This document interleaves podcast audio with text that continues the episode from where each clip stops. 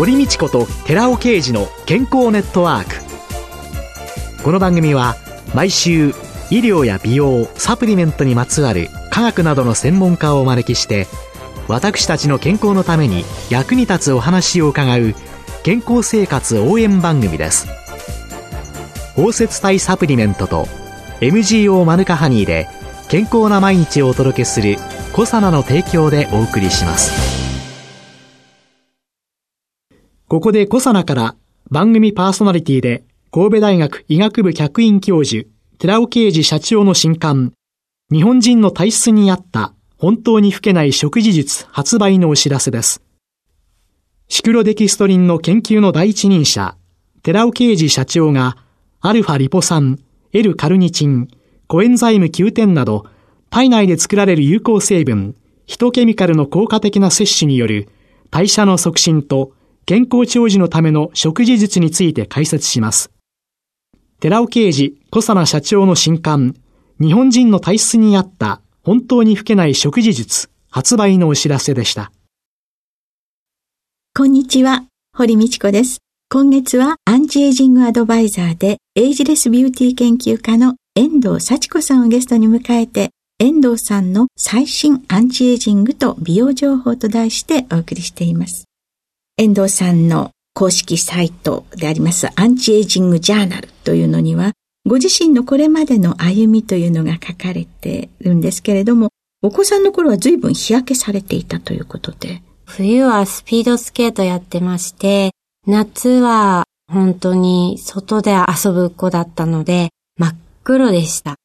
子供の頃の日焼けっていうのは、はい、はい、何か大人になってからの影響っていうのはあるんですかね？そうですね。自分の肌の奥を調べられるようなそういう機械を使ってみると、シミの元であるメラニンの蓄積がすごく多いっていうのはわかるんですけれど、それが表に出てくるかどうかっていうのは自分次第のところなので、私の場合はこの皮で受け止めているというか引き止めているような感じです。はい。あ、じゃあ、シミ予備軍は皮膚の奥のところに、すごく奥のところには形跡としてはあるようですね。はい。それはきちんとした努力でカバーできるという。はい。若い頃にはニキビにも悩まれたって。もう、そんな風には今はお顔は全然わからないですけど。ありがとうございます。おかげさまで後とか残っていないんですけれど、私の父がひどくて遺伝的な要因もあったのかなっていうふうに思っているんですけれど、うん、今息子が13歳ですね。中学1年なので、ニキビに悩んでるんですけれども、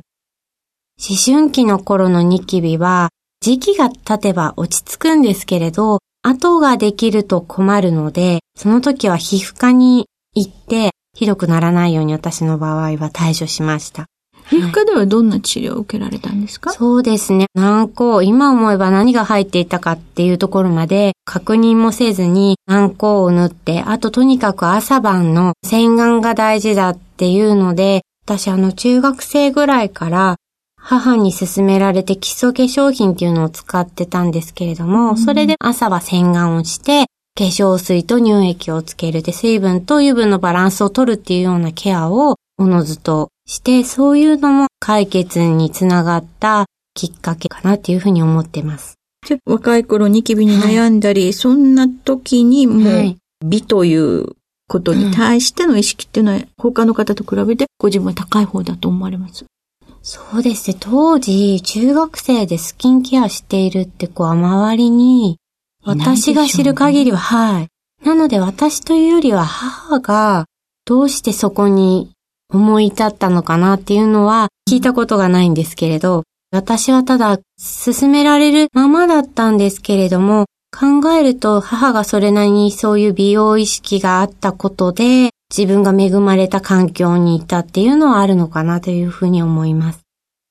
そういう中学生の頃からきちんとスキンケアをなさっていたっていう、はい、そういう遠藤さんが本当に美容に目覚めていった、はい、母から言われた通りというのじゃない、ご自分自身が目覚めていった、そのきっかけっていうのは何だったんですか？そうですね。私、高校生の時も、普通に街ですれ違う女子高生みたいに全然綺麗じゃなくて、全くそういうことに関心がなかったので、本当に美容に意識持ったのは大学生18ぐらいですね。その時に初めてお化粧をしたりですとか、洋服とかももっと気を使ったりですとか、なので美に対する目覚めはむしろ遅かったかもしれないですね。大学生になって。はい。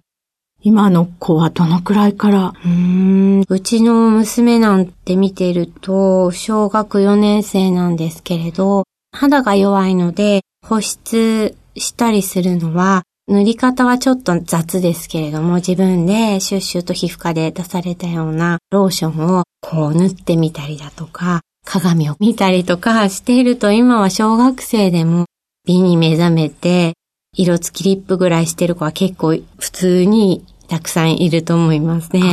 はい。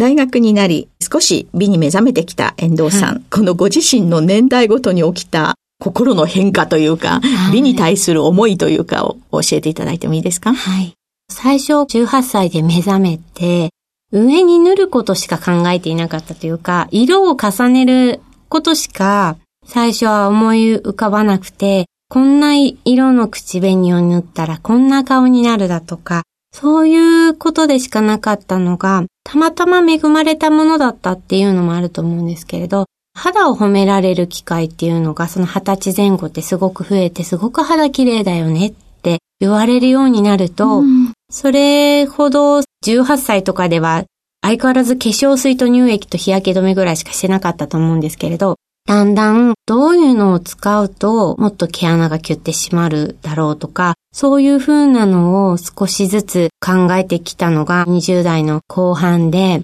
で、その頃ってそんなに肌悩みとかってたまに生理の時に吹き出物が出るですとか、うん、そういったことしかなかったんですけれども、生理周期を意識したスキンケアをしてみようとかって始めたのが20代の真ん中ぐらいで、で、どんどん30歳に近づくにつれて、衝撃的だったのが一度シミができたことがありまして、そしたらシミを消すにはどうしたらいいだろうとかっていうふうに、次第に出てきた肌悩みに対する対処法というか、長期的な改善をするにはどうしようっていう、だんだん研究心みたいな、なんかこう単純に楽しんでいたものが、だんだん勉強していくものになってきたというか、それが美容に対する意識の変化かなというふうに思っています。あはい。最初は肌綺麗ねって言われて、はい、ああ、じゃあもう少しもっと綺麗に、それを失わないように、はい、そこからどんどん探求心が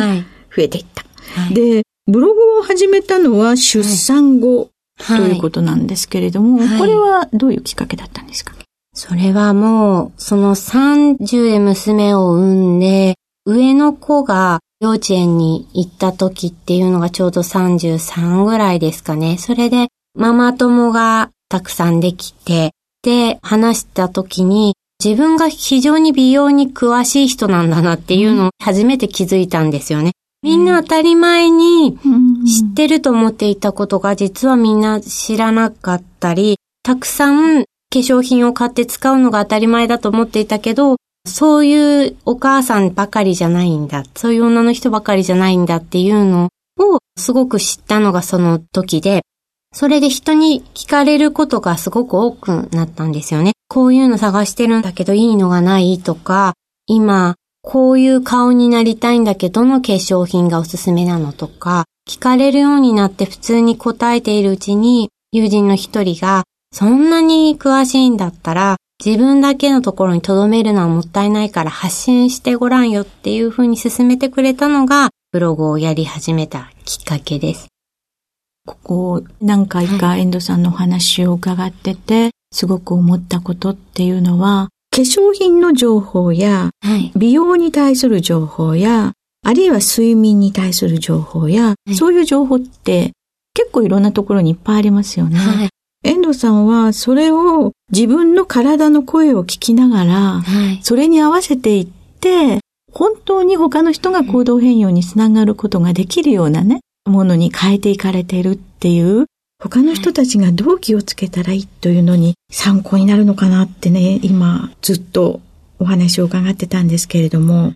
34歳の頃、老けを自覚ってあなた 34歳で老けって、これは何があったんですか？その頃っていうのはちょうどもブログをやり始めて、そのアクセス数とかも伸びていって、最初なんて何十から始まったものが1日3000とか見られるように、最初になったのが多分このぐらいの時期なんですけれど、とにかく毎日更新するっていうことにこだわっていたので、完全に前にもお話しした夜型の生活で、そうすると寝ていないから、肌の表面は綺麗そうに見えるんですけど、触るとペタペタのぺちゃんこの肌で、で、実は毎日だから自分では気づかなくてもほうれい線がこうくっきり出ていたりですとか、そういうのを自分で見逃していた時に、ある人に指摘されるっていうことがありまして、ええ、その年齢より上に見られたっていうのが初めての経験で、その34歳の時が、うん、それが自分の中では大きな出来事で老化を感じた瞬間だったんですけれど、はあ、かつてサイトのサブタイトルに自分史上最高の綺麗をというふうにあったわけですけれども、今、肌年齢は10歳以上若くなって、最高の綺麗というのをご自分では手にできてると思っていますか？そういうふうには思っていなくて、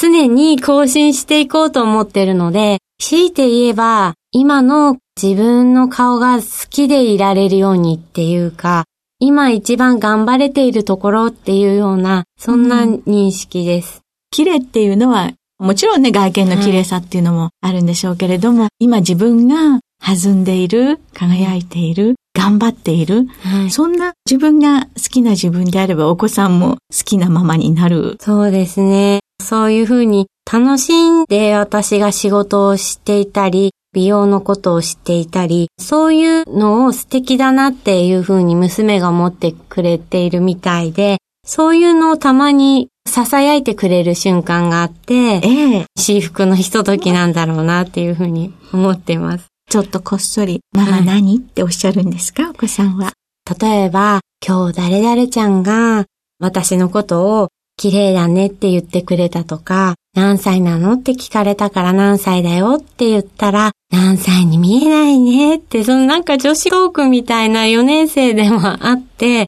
そういう風に言われた時って子供は嬉しいみたいで、上の子もそういうこと言う時あるんですけど、そういうのを大きな声で言うのがはばかられるって思うのか、こそこそっと耳のとこで秘密みたいに言ってくれる時があります。はい、お子さんにとっては自慢のままということなんでしょう。どうかわかりませんけど。ね、そんなお子さんに自慢のママと思っていただけるように、飽くなく追求がこれからも続いていくということなんでしょうか。はい、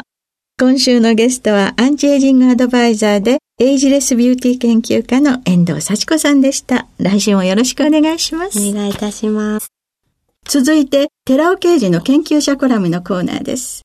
お話は、小佐奈社長で神戸大学医学部客員教授の寺尾啓二さんです。こんにちは、寺尾啓二です。今週は、スキンケアのための科学、その2、毛細血管を維持してシワたるみ防御というタイトルでお話しさせていただきます。いつまでも若く美しい肌を保つにはどうしたらいいのか。スキンケアのための科学について豆知識を身につけていきましょう。このシリーズのその1では、色白美人のシワたるみ防御法について解説しました。今回は、シワたるみの原因は、外側からの紫外線とともに、内側の神秘内に存在する毛細血管のダメージ、老化も主要な原因であることが分かっていますので、いかに毛細血管を蘇らせるかについて的を絞って解説します。これまでにこの研究者コラムでは、血管のダメージ、老化による血管の病である認知症と勃起障害、ED について説明し、いずれも Rα リポ酸を摂取することが大事であるという研究報告を紹介しています。各種の血管の病を論ずる際、血管の大きさが問題で、細い方が先に発症する病です。ED に関係する陰茎動脈の直径は1ミリから2ミリメーターで、脳卒中に関係する内径動脈の 5mm から 7mm や心筋梗塞に関係する心臓肝動脈の 3mm から 4mm と比較すると、陰茎動脈が最も細く、ED は動脈硬化で生じる最初の血管の病と解説しました。しかしながら、毛細血管は毛のように細い血管で、陰茎動脈よりもずっと細く、その直径は9マイクロメーターから10マイクロメーターで、酸素を運ぶ赤血球は8マイクロメーターですので、毛細血管の中で移動できます。この毛細血管は体の末端まで栄養や酸素を運び、老廃物を運び出す役目をしています。老化や生活習慣の乱れ、そして神秘内の毛細血管に関しては、紫外線や紫外線由来の活性酸素によって、血管やリンパ管の壁細胞と内皮細胞の接着には緩みが生じ、それが原因で血管やリンパ管の構造は不安定となることが知られています。その結果、血管内やリンパ管内の酸素を運ぶ赤血球など、結晶成分や栄養成分、そして老廃物が血管の外に漏れ出し、血管やリンパ管としての機能は失われていきます。血管やリンパ管の壁細胞と内皮細胞がしっかりと結びついている状態が正常な血管です。正常な血管を維持するためには、ヒトケミカルの Rα リポ酸やコエンザミ Q10 が細胞内のミトコンドリアで歩酵素としてエネルギー産生を流し、抗酸化物質として活性酸素を消去する必要があります。さらに、ヒトケミカルで正常な内細胞と壁細胞を維持すると、同時に細胞同士をしっかりと結びつけるためには、壁細胞が分泌するアンジオポエチンと内皮細胞の対通受容体が必要です。アンジオポエティンは血管新生のための糖タンパクで対通受容体に収まると細胞同士はしっかりと結びつき血管は安定になることが知られています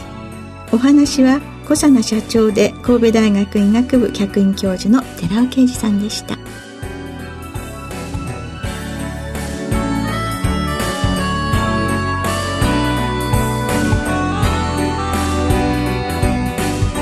ここでコサナから番組お聞きの皆様へプレゼントのお知らせです。美肌のための3つの成分レチノールコエンザイム9点 Rα リポ酸を配合した美容液。コサナのシクロラボラトリトリプルエッセンスを番組お聞きの10名様にプレゼントします。プレゼントをご希望の方は番組サイトの応募フォームからお申し込みください。コサナの美容液シクロラボラトリートリプルエッセンスプレゼントのお知らせでした。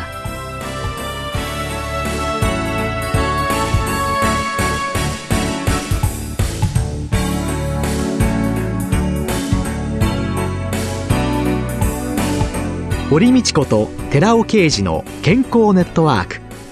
この番組は包摂体サプリメントと MGO マヌカハニーで健康な毎日をお届けする「コサナの提供」でお送りしました。